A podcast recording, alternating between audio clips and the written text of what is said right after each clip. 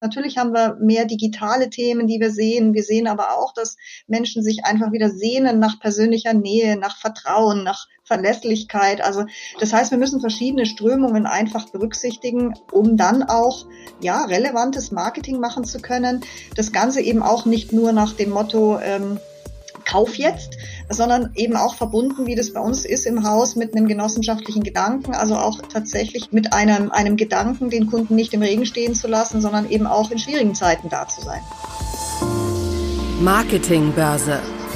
Der Podcast. Powered by justpodcast.de.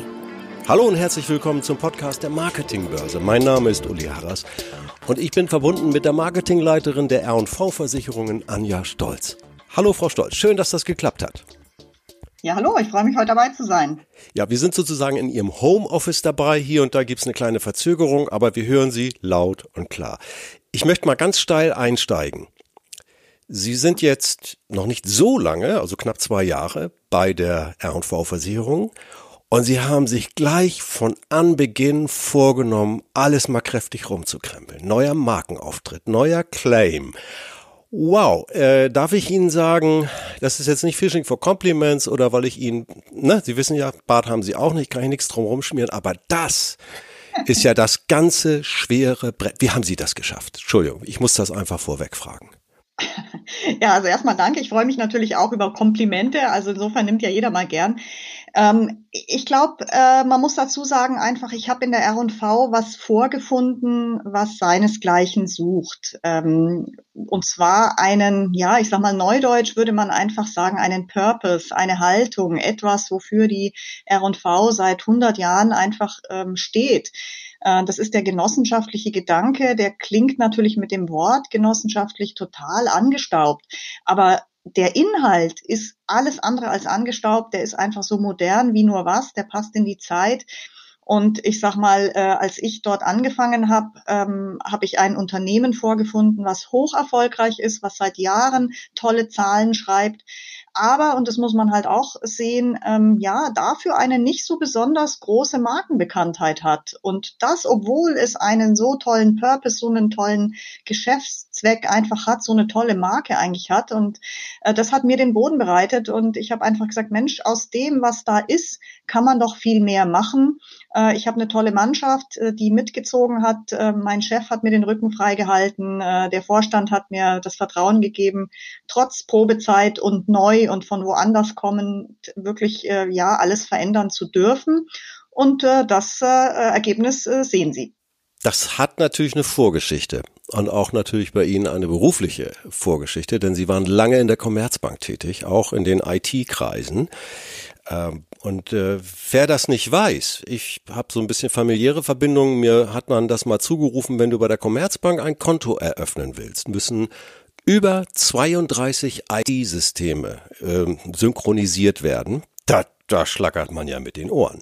So, und da in diesem Haifischbecken äh, haben Sie sich getummelt. Lange Jahre waren auch für die Privatkunden Gewinnung und das alles über Online und Oh, erzählen Sie mal so ein paar Schwenke aus der bewegten Vergangenheit, weil das erklärt, warum Sie das bei der R&V so schnell geschafft haben, denke ich.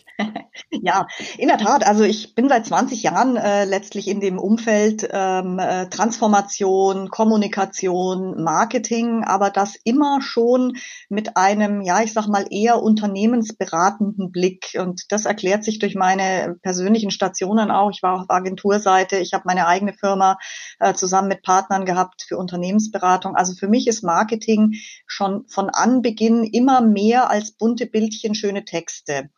Das muss man allenthalben erklären, weil die meisten Leute verstehen unter Marketing ja den Werbespot oder das Plakat oder vielleicht noch irgendwie einen schönen Text und das stimmt halt einfach nicht. Marketing ist vom Kern her im Prinzip marktorientierte Unternehmensführung.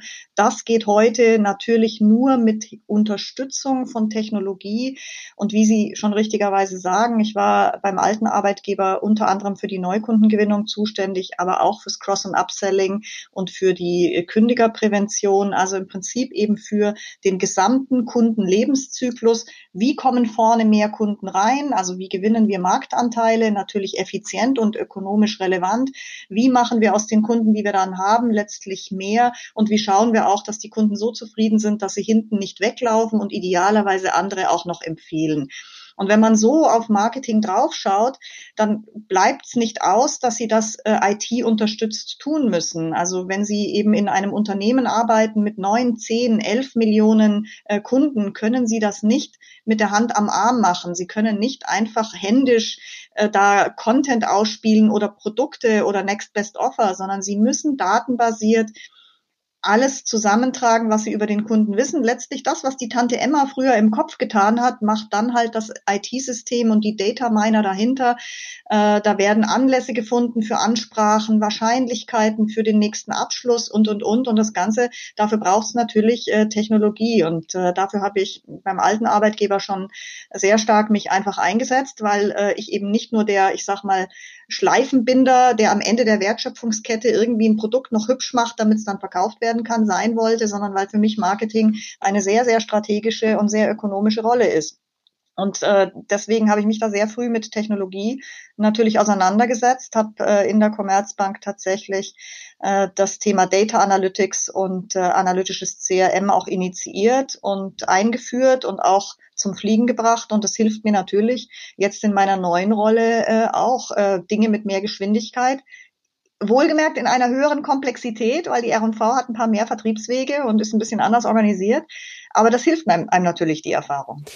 Inwieweit ist das auch immer eine Frage der Politik? Wenn Sie Dinge anstoßen und verändern, neu sortieren, sage ich mal, mit neuen IT-Systemen, das klingt ja immer alles so technisch, aber hinter jeder äh, Veränderung sitzen ja Menschen, die sagen, oh, jetzt noch ein Ding, jetzt noch ein System, jetzt noch, was will sie denn? Boah, ist das nicht auch immer ein Arbeiten gegen diese Widerstände, intern, wie extern ja manchmal auch? Und dann müssen sie Dienstleister wieder neu sortieren und, und, und, und, und. Ich stelle mir das so irrsinnig komplex vor. Was haben Sie da für eine Methode, das zu vereinfachen oder wie gehen Sie Ihre Ziele da an? Also ich glaube, Sie müssen tatsächlich immer überlegen, wofür tun Sie Dinge. Also es geht ganz häufig darum, ja, Menschen mitzunehmen, indem man ihnen eben auch den Hintergrund und den Sinn äh, der Dinge erklärt. Also was wir heute ja so ein bisschen gesellschaftlich ähm, sehen, ist, dass Menschen einfach immer nur auf die neueste Technologie draufspringen oder auf das neueste technische Gimmick oder rechts und links auf die Startups schielen und denken, wenn ich mir diese IT-Systeme oder dieses Tool äh, irgendwie anschaffe, dann ist es der Heilsbringer. Das ist natürlich Unsinn, sondern am Ende muss ich mir immer überlegen, was will denn eigentlich der Mensch, ob das jetzt der Kunde ist oder durchaus auch der Kollege oder der Mitarbeiter, äh, um weiterzukommen. Und ich sag mal, ich bin vom Hintergrund Sozialwissenschaftler. Das äh, hilft natürlich. Ich habe mich sehr viel mit Kulturen beschäftigt. Also ich habe unter anderem auch Ethnologie studiert. Ähm, so dass die Grundbedürfnisse von Menschen mir eben nicht fremd sind. Und es hilft natürlich als Marketier ungemein zu wissen, was beschäftigt Menschen. Und das Menschen, also Technologie ist kein Selbstzweck, sondern es geht immer darum, wie erreiche ich jetzt in, in meiner Rolle als Marketier den Kunden besser, wie verstehe ich ihn besser, wie bediene ich ihn besser, wie kann ich tatsächlich natürlich am Ende auch ökonomisch dann mehr Geschäft mit ihm machen, weil ich ihm eben nicht irgendein Spam rüberschiebe, sondern halt tatsächlich relevanten Inhalt, relevante Produkte und eben nicht, ich sage jetzt mal, wie man das früher gemacht hat, Postwurfsendungen an ganze Straßenzüge. Jeder kriegt das gleiche Produkt, ob er es jetzt braucht oder nicht. Äh, die Zeiten, die, die kann man sich halt schenken und da kann man halt heute Technologie unterstützt auch mehr machen. Und natürlich müssen sie, sie müssen einfach sehr viel erklären. Äh, es, die, die Welt ist komplex. Wir wünschen uns immer alle, dass das alles total einfach ist. Das ist es nicht. Wir haben einfach gegenläufige Trends. Also ich habe es gerade schon gesagt, natürlich haben wir mehr digitale Themen, die wir sehen. Wir sehen aber auch, dass Menschen sich einfach wieder sehnen nach persönlicher Nähe, nach Vertrauen, nach Verlässlichkeit. Also das heißt, wir müssen verschiedene Strömungen einfach berücksichtigen, um dann auch ja, relevantes Marketing machen zu können. Das Ganze eben auch nicht nur nach dem Motto, ähm, Kauf jetzt, sondern eben auch verbunden, wie das bei uns ist im Haus, mit einem genossenschaftlichen Gedanken, also auch tatsächlich mit mit einem, einem Gedanken, den Kunden nicht im Regen stehen zu lassen, sondern eben auch in schwierigen Zeiten da zu sein. Ich kenne einen Finanzdienstleister, der hat in der Corona-Krise, also Beratungsdienstleister, der hat in der Corona-Zeit 20 Prozent plus gemacht Warum? Seine Berater sind verstärkt auf Zoom oder auf Fernberatung gegangen, auf Kontakt zu den Kunden, haben diesen Weg offensiv angeboten und konnten dadurch signifikant mehr Ergebnisse erzielen. Fand ich schon mal irgendwie klasse. Der war selber auch sehr überrascht, der Geschäftsführer. Der hat gesagt, na ja, wir sind jetzt mal vorsichtig, da kommt sicherlich noch eine Stornoquote, aber erstmal waren wir überrascht. Das sind doch auch so Entwicklungen, wo man Dinge ausprobieren muss. Manchmal ist eine Krise sogar gut dazu, neue Dinge auszuprobieren. Haben Sie ähnliche Erfahrungen gemacht? Äh, kann ich nur unterstreichen. Also wir haben natürlich auch äh, gesehen, ähm, ja, es gibt oder es gab dann den Quasi-Lockdown. Das ist natürlich für ein Unternehmen wie unseres, was natürlich auch in der Kundenbeziehung lebt, ähm, erstmal ähm, ja nicht so einfach. Ne? Also weil ich sag mal, wir sind eben kein reines Direktversicherungsgeschäft. Äh, unsere Produkte sind erklärungsbedürftig. Äh, da geht es auch sehr viel um Emotionen, also alles rund um Sicherheit, um die Familie, das Leben, die Gesundheit. Äh, das ist schon ein Thema, wo man eben nicht eben mit One-Click in Parasierklingen oder irgendwie sowas kauft. Ähm, und natürlich haben wir uns darauf einstellen müssen und natürlich nutzen wir da auch, auch die digitalen Möglichkeiten. Also auch bei uns gibt's Videoberatung, ähm, auch bei uns gibt's eben all diese Möglichkeiten, dass Kunden auf uns zugehen können, ob über unser Kundencenter oder eben tatsächlich den, den Videochat mittlerweile auch wieder persönlich. Also das heißt, wir nutzen die technologischen Möglichkeiten selbstverständlich, ehrlicherweise auch überraschend gut und überraschend schnell. Wir haben auch so ziemlich alle unserer Mitarbeiter sehr schnell äh, ins Homeoffice geschickt und es funktioniert äh, prima im operativen Geschäft. Aber wir sehen natürlich auch, dass die Beziehung zum Kunden höchst relevant ist und dass der persönliche Kontakt und das sich ins Auge gucken eben schon auch eine große Rolle spielt. Und am Ende, glaube ich, geht es jetzt darum, wie kann ich die technologischen Möglichkeiten kombinieren mit den Stärken, die wir haben, auch als genossenschaftlicher Anbieter, mit unserer Regionalität, mit unserem persönlichen, mit unserem nahbaren. Wie können wir das zusammenbringen und eben daraus das bestmögliche Geschäftsmodell machen? Sie verkaufen ja als Versicherung eigentlich Vertrauen. Das ist ja das Erste, was, was ich haben muss. Vertrauen.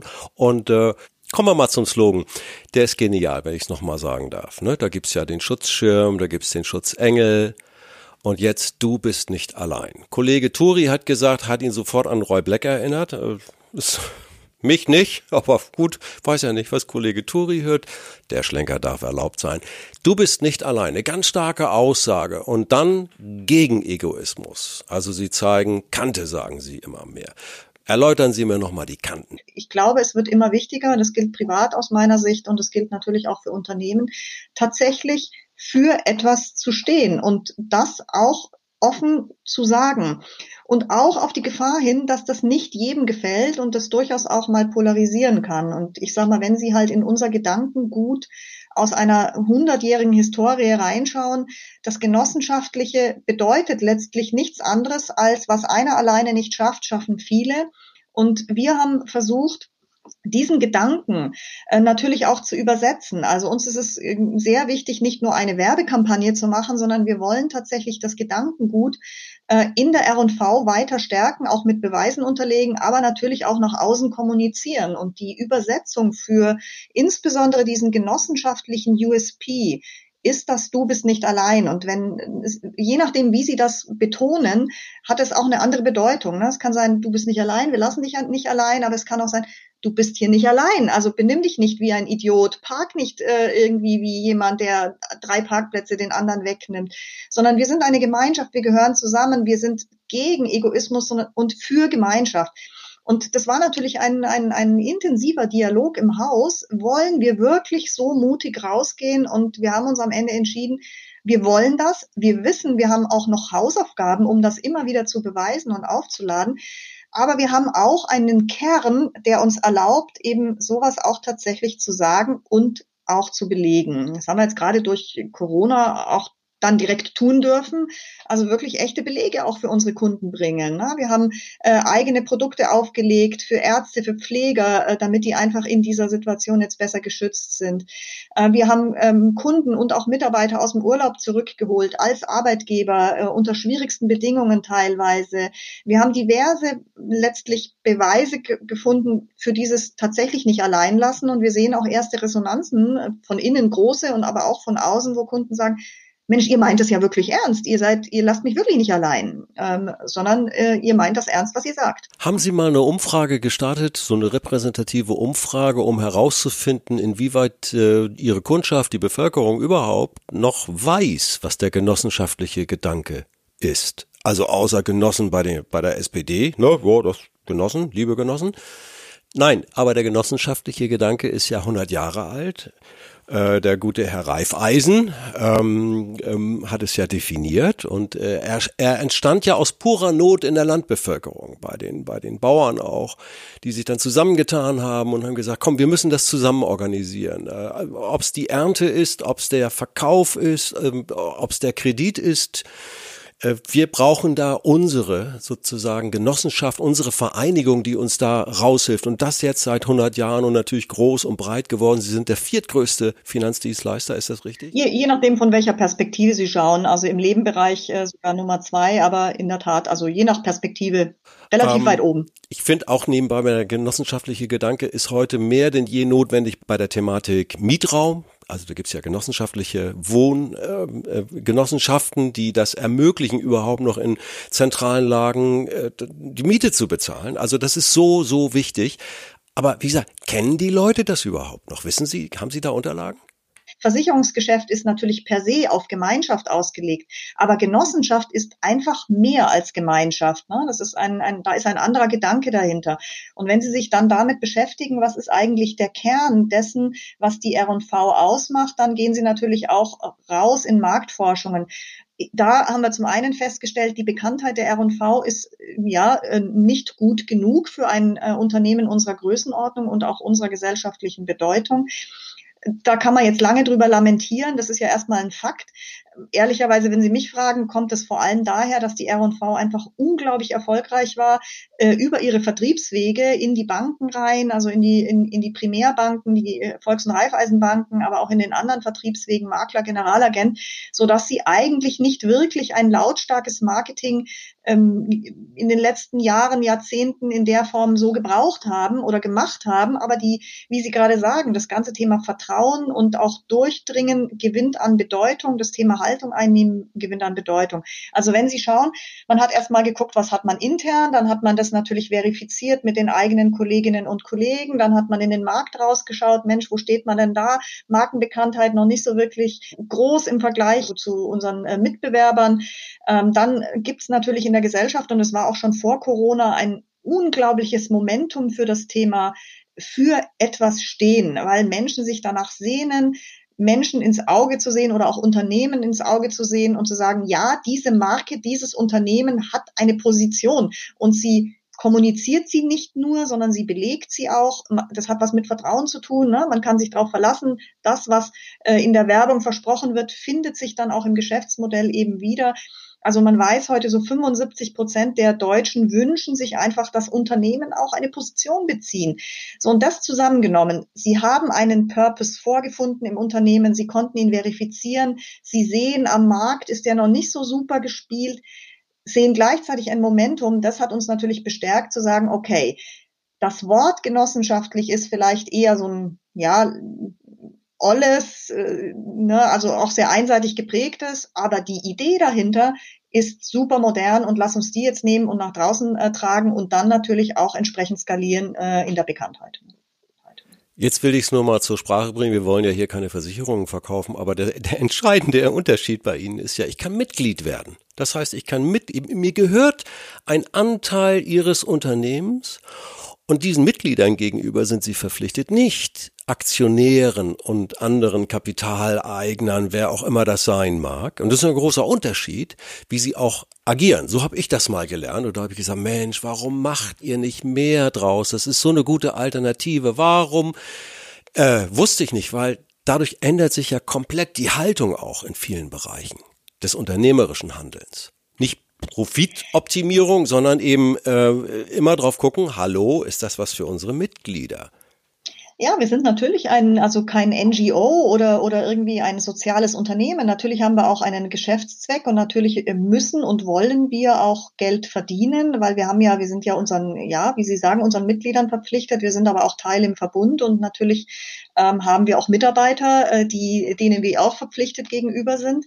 Aber das Interessante in so einem genossenschaftlichen Unternehmen ist halt, dass Gewinnmaximierung nicht ausschließlich auf der Agenda steht, sondern dass man einfach mehrere Geschäftsziele hat und eins davon ist eben auch die gesellschaftliche Verpflichtung. Und in der Tat, in unsere Gruppe hinein ist es am, am deutlichsten durch das Thema Mitgliedschaft. Und ich sage mal, ich habe in meinen anderen Stationen ganz häufig hat man so Diskussionen geführt, Mensch, man müsste irgendwie so einen Clubgedanken haben, so eine Zugehörigkeit. Und dann hat man immer überlegt und hat festgestellt, das kann man aber nicht wirklich erzeugen. Und in der genossenschaftlichen Gruppe gibt es diese Idee und sie lebt. Und sie ist nur ähnlich wie das, äh, wie das Thema Genossenschaft so ein bisschen angestaubt. Und äh, dabei hat man immense Vorteile, wenn man Mitglied wird. Also neben den Anteilen, die man tatsächlich ja am Unternehmen erwirbt, hat man ähm, diverse Rabatte, diverse Sonderprodukte, die, die wirklich großartig sind und die man rechts und links eben so auch nicht kriegen kann. Also das heißt, ähm, wir haben, äh, wenn Sie so wollen, einen riesigen Club, äh, dem man beitreten kann, von dem alle Beteiligten was haben. Also eine Win-Win-Win-Situation. Und ich meine, sowas ist, äh, ist natürlich für einen Marketier großartig. Sie sind ja da wo sie auch privat häufiger sind. Das kann man ja alles im Netz lesen, äh, dass sie sich äh, engagieren für knifflige Bereiche, die Kommunikation für Vereine, die sich gegen Zwangsprostitution, Menschenhandel und sexuelle Ausbeutung von Kindern wenden. Da haben sie mal ein Jahr lang alles neu aufgestellt. Oder sie haben sich getroffen und das sicherlich auch nicht grundlos mit äh, Jane Goodell, der berühmten Verhaltensforscherin, die ja auch ein ganzes Werk aufgesetzt hat, ähm, Jugendliche motivieren möchte, in der Natur, für die Natur, für die Tierarten, für den Tierschutz sich zu engagieren. Was hat sie in diese Richtung bewegt? Auch immer da aktiv zu sein und sich einzubringen. Ja, das ist in der Tat, ich sag mal, lange, lange Zeit eher so mein Privatvergnügen gewesen. Ne? Also ich habe mich sehr, sehr frühzeitig äh, für soziale Themen einfach interessiert, ähm, ob das jetzt ökologische sind oder eben eher sogar soziale. Ich habe einige Jahre während meines Studiums in der Psychiatrie gearbeitet, ähm, dort äh, einige äh, Erkenntnisse gehabt, auch ähm, ehrlicherweise sehr viel Zufriedenheit aus diesem sozialen Engagement gezogen. Ähm, ich, noch viel früher war ich Au pair, ähm, habe im Kindergarten auch mal gearbeitet. In der Tat habe mich immer ja privat äh, für solche Themen interessiert, durchaus auch für die schwierigen Themen. Sie haben es gerade gesagt, Zwangsprostitution und habe mir halt überlegt, okay, wie kann ich denn mit meinem Skill äh, und das war immer das Thema Kommunikation, Transformation, Change. Also wie kann ich denn da irgendwie einen kleinen Beitrag einfach leisten, ähm, um die, ja, die Gesellschaft ein kleines Stückchen besser zu machen. Deswegen hat mich Jane Goodall auch schon immer fasziniert, weil das ja ihr Credo ist. Jeder kann einen Beitrag leisten. Man muss nicht warten, bis irgendwie eine große äh, Sache passiert, sondern wenn jeder nur an seiner Stelle ein bisschen was halt tut, äh, dann können wir die Gesellschaft schon verändern. Und ich sage mal, aus diesem hm, mehr oder minder Privatvergnügen habe ich jetzt das große, große Glück, dass ich in einem Unternehmen einfach arbeiten kann, was das auch im Geschäftszweck mit verankert hat. Das hat mich ehrlicherweise auch bewogen, die R&V auf meine Liste der Unternehmen zu, zu packen, in die ich gerne will. Also ich habe mich da proaktiv beworben und äh, das Glück gehabt, dass sie mich auch haben wollten weil ich in der Tat das so ein bisschen auch in meinem Berufsleben vermisst habe, einfach auch mal rechts und links auf diese Themen zu gucken und vielleicht auch mal zu überlegen, ist denn diese Entwicklung, die wir so gesellschaftlich haben, schneller, höher, weiter, ähm, noch mehr Digitalisierung, noch mehr äh, Gewinn, äh, noch mehr Aufgehen der Schere, ist das tatsächlich richtig? Oder muss ich halt wirklich überlegen, was ist denn eigentlich das, was an Bedeutung, was Bedeutung hat für den Menschen, für den Menschen als Privatmensch, für den Menschen als Kunden. Was sind die Dinge, die wirklich interessieren und wie äh, kann ich dort natürlich mit den technischen Möglichkeiten und, und all dem, was man hat, tatsächlich einen, einen Unterschied machen. Also insofern habe ich das große Glück, das, was ich privat toll finde, was mich fasziniert und wo ich im Kleinen immer schon ein bisschen was gemacht habe, eben jetzt durchaus auch äh, in einem etwas größeren Beritt auch beruflich einbringen kann. Das ist ja auch nachvollziehbar, dass man äh, immer diese beiden Seiten der Digitalisierung sieht. Kommen wir mal da so ein bisschen drauf zu sprechen. Digitalisi ja, ja, Digitalisierung löst ja auch viele Ängste aus, also Jobverlust und was weiß ich nicht. Also Fernfahrer gibt's nicht mehr, Taxifahrer gibt's nicht mehr. Ich halte das für manchmal für ein bisschen übertrieben. Wie sehen Sie das? Natürlich eher positiv, ne?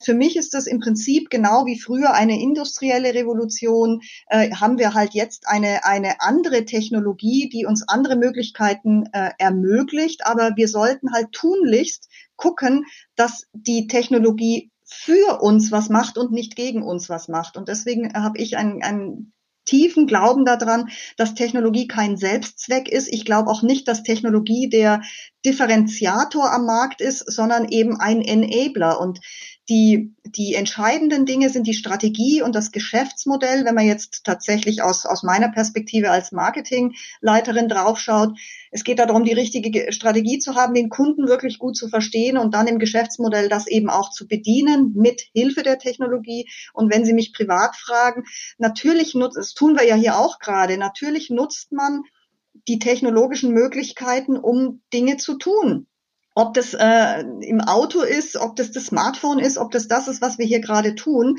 Aber für mich ist es eben kein Selbstzweck, sondern im Zentrum steht für mich äh, immer der Mensch. Und da dürfen wir eine Sache nicht vergessen, und das machen wir leider äh, durchaus aus meiner Sicht teilweise falsch. Die Grundbedürfnisse von Menschen, also von uns, wie wir hier sitzen, haben sich seit Hunderten, wahrscheinlich Tausenden von Jahren nicht grundsätzlich geändert.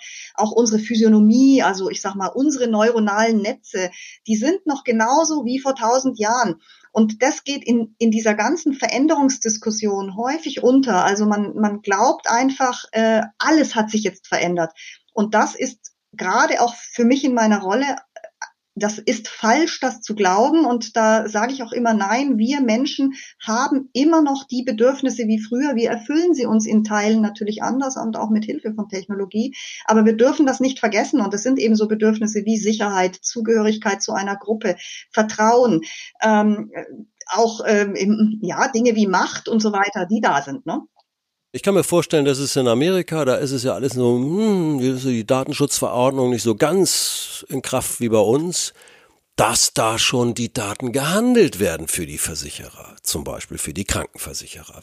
Äh, ich gehe mal davon aus, wenn der R&V äh, solche Datensätze angeboten werden, das ist rechtlich wahrscheinlich gar nicht möglich, aber dass sie dann schon aus ethischen Gründen Nein sagen würden, oder sind Ihnen diese schon mal angeboten worden? So, so ganz clevere Kooperation. Wir kaufen Fitnessarmbänder und wer die trägt, der wird ein bisschen und der übermittelt die Daten. Das gibt's ja jetzt schon im deutschen Markt. Gibt's da bei Ihnen auch Ansätze? Naja, das ist ja diese ethische Frage, die wird mir immer mal wieder gestellt. Also braucht es irgendwie einen Ethikbeauftragten äh, für das Thema Data oder Next Best Offer oder, oder diese Dinge? Also ich persönlich glaube, es braucht eine Ethik im Unternehmen und die hat gar nicht so viel mit Data und so zu tun, sondern ich sag mal, früher hat man wahrscheinlich gesagt, der hanseatische Kaufmann, also der, der eben sie nicht einfach um jeden Preis über den Tisch zieht, sondern der mit ihnen ein kaufmännisches, faires Verhältnis hat, der kein Geheimnis draus macht, dass er äh, an ihnen äh, was verdient, aber der eben dafür sorgt, dass eine Win-Win-Situation entsteht. Und auch da glaube ich an eine Ethik im Unternehmen und nicht eine Ethik für Daten, weil für mich ist Daten nur das gespeicherte Wissen über Kunden. Und natürlich äh, äh gibt es da die gleichen Risiken wie wenn ein Geschäftsmann halt keinen hanseatischen Hintergrund hat oder wie auch immer man den nennen mag, sondern halt einfach sie behupst. Äh, so, das macht man wahrscheinlich einmal, vielleicht, wenn es blöd läuft, auch zweimal, aber dann wird der Kunde das entsprechend gutieren. Und ich kann mir nicht vorstellen, dass die Unternehmen heute in der Welt, in der alles so transparent geworden ist, im Übrigen auch durch digitale Technologie, sich das sehr lange erlauben können, könnten, mit Daten Schmufix zu machen. Insofern ist man, glaube ich, sehr gut beraten, nur mit den Daten zu arbeiten, die der Kunde einem auch freigegeben hat. Wir haben die Diskussion ganz, ganz häufig im, im Unternehmen. Wie ist das denn mit dem Opt-in, also mit der Werbezustimmung?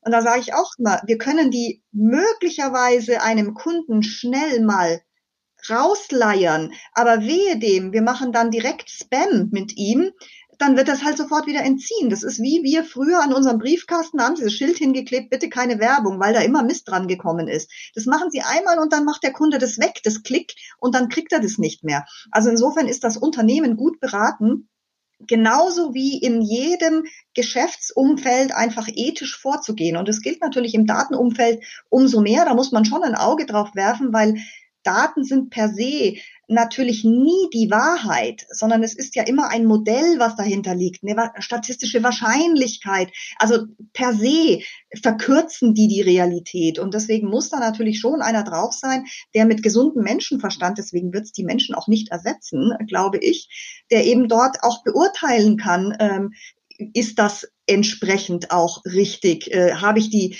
mit den Modellen möglicherweise auch ein Präjudiz oder, oder irgendwas Fehlerhaftes hier äh, mir äh, angetan? Ne? Die Daten sind nur so gut wie die Daten, die da drin sind. Und wenn die Daten schon per se vielleicht ähm, ja, Vorurteile haben, dann kann das Modell natürlich auch solche haben. Ne?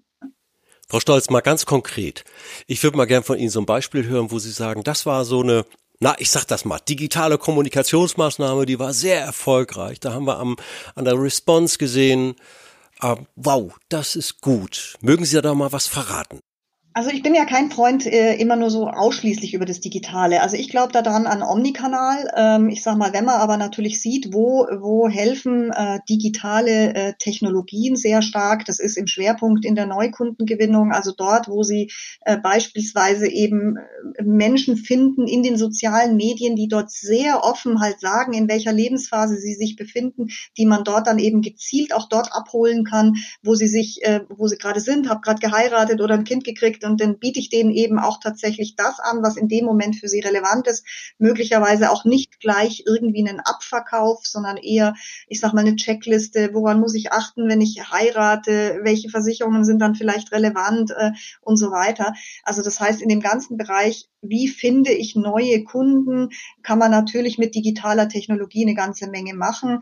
Aber wie ich auch vorher schon gesagt habe, auch rund um das Thema CRM, Next Best Offer, also wenn Sie halt wie jetzt in der R&V neun Millionen Kunden haben, gibt es niemanden, auch die, unsere tolle Vertriebsmannschaft kann nicht jeden Kunden persönlich so gut kennen. Die kennen halt die oberen zehn Prozent, mit denen können sie auch, äh, arbeiten die auch ständig. Aber bei vielen anderen wissen sie gar nicht, was da gerade ist. Mensch, da ist vielleicht das Kind gerade im Ausland, da muss man vielleicht an was denken. Oder ähm, es ist irgendwas passiert in, in der Familie, wo es eine zusätzliche Absicherung halt bräuchte. Und da kann natürlich so eine, eine, ich sag mal, eine Technologie, die bedient wird von Data Minern, unglaublich viel Mehrwert stiften, ähm, auch im Vertrieb besser zu werden. Geben Sie da Ihren Kollegen, auch vornehmlich in den Volks- und Reifeisenbanken, da konkrete Tipps und so, dass man, sind Sie schon so weit oder ist das eher noch Zukunft? Nein, wir sind da schon soweit. Also wir haben äh, tatsächlich heute natürlich schon Datenmodelle, die äh, wir benutzen. Dort, wie gesagt, wo Zustimmungen da sind und wir mit Daten auch agieren können, arbeiten wir natürlich heute schon. Und ich sage mal, was sind das für Sachen? Das sind häufig Look-alike-Modelle. Also man schaut nach Kunden, äh, die bestimmte Merkmale haben. Ähm, und eben schon ein bestimmtes Produkt gekauft haben und guckt dann im Bestand, ob es welche gibt, die äh, vom Typus her ähnlich sind, in der gleichen Lebensphase, gleiche Situation und die möglicherweise eben dafür affin sind. Das tun wir heute schon, allerdings noch ja eben nicht vollständig automatisiert. Wir sind gerade dabei, ein äh, vollständig neues CRM-System aufzubauen, sowohl ähm, als Frontend, also als das, was der Vertrieb und der Außendienst dann sieht und die Oberfläche, mit der er arbeitet, aber eben auch hinten dran eine Analytik und ein Team an Data-Analysten aufzubauen, äh, die tatsächlich uns dort in die Zukunft bringen. Und in meinem alten Arbeitgeber haben wir, waren wir da schon einen Ticken weiter, haben tatsächlich auch schon damit gearbeitet und haben einfach auch gesehen, dass man mit solchen Hinweisen auf Kundenbedarfe. Das sind manchmal auch Banalitäten, wie der Hinweis, der hat heute Geburtstag, da kann man doch mal irgendwie was Besonderes anbieten, bis hin zu rechnerischen, statistischen Wahrscheinlichkeiten mit komplexesten KI-Systemen und, und Random Forest und wer weiß nicht, was die Data-Analysten da alles zaubern können. Und da sieht man halt schon, dass man fünf, zehn Prozent äh, mehr Abverkauf auch hinbekommt, weil man halt treff, treffsicher ist und nicht am Kunden vorbei agiert. Und das ist für, auch für den Kunden angenehmer. Ne? Also wenn mich mein Versicherungsmakler anrufen würde, würde sagen, also eigentlich müsste jetzt du bist umgezogen oder da ist das zweite Kind oder was auch immer für eine Situation eintritt, das ist ja eigentlich waschen, legen, föhnen. Aber die kommen ja nicht dazu, viele. Wenn, wenn man 1000, 1500 Kunden betreuen muss als Versicherungsmakler oder wo auch immer man sitzt, ja meine Güte, äh, der Tag äh, ist mit den vier, fünf Schadensmeldungen ja auch schnell vorbei wir sind immer so ein bisschen verschämt. Also das, das war auch schon in meinem, in der Bankenseite so. Man denkt immer so, ah, na, lieber den Kunden nicht ansprechen, das will er nicht. Und ich, ich kann Ihnen eins verraten, bei äh, äh, der Commerzbank war äh, lange Zeit, bevor man tatsächlich äh, mit diesem System dann auch gearbeitet hat, der Hauptbeschwerdegrund nicht Ansprache. Also das heißt, die Kunden haben uns gesagt, verdammt nochmal, ich möchte gerne von euch angesprochen werden. So, und wenn man das dann weiß, dann, dann geht einem natürlich als Marketier, also erstmal kriegt man die Tränen in die Augen und sagt, um Gottes Willen, was haben wir denn gemacht? Und dann überlegen sie sich natürlich, wenn die Kunden uns schon sagen, ich würde gerne angesprochen werden, wenn mein Wertpapier fällig ist oder wenn irgendwas passiert und würde gern von euch beraten werden, dann muss man das doch nutzen. Und ich kann mir vorstellen, ich meine, Versicherung ist ja auch Finanzdienstleistung, dass das, na, das ist dort auch nicht sehr viel anders. Wie Sie sagen, Kunden wollen nicht Spam haben, sie wollen auch nicht belästigt werden, aber wenn sie das richtige Angebot zur richtigen Zeit kriegen, dann ist es keine Belästigung, sondern eine Unterstützung. Und das muss uns gelingen und ich glaube, da äh, muss man besser werden. Also da haben Sie mal eben kurz die Marke aufgefrischt, umgekrempelt, hätte ich beinahe gesagt. Und jetzt geht's rein in die ganze IT. Wow, da wünsche ich Ihnen starke Nerven. Die muss man doch haben, oder? Ja, also als Market Marketier ist man ganz gut äh, bedient, wenn man ein bisschen Resilienz mitbringt äh, in den Job. Ähm, sie holen sich ja doch auch immer mal rechts und links blutige Nasen. Als Marketier sind sie per se ein Schnittstellenbereich. Sie müssen irgendwie mit jedem können. Äh, sie können nicht ihr eigenes Ding mit dem Kopf durch die Wand. Das funktioniert, also dann darf man einfach so eine Querschnittsfunktion nicht übernehmen und ja, also ich habe ja jetzt jahrelang geübt und äh, kriege das, glaube ich, schon ganz gut hin. Das haben wir gemerkt.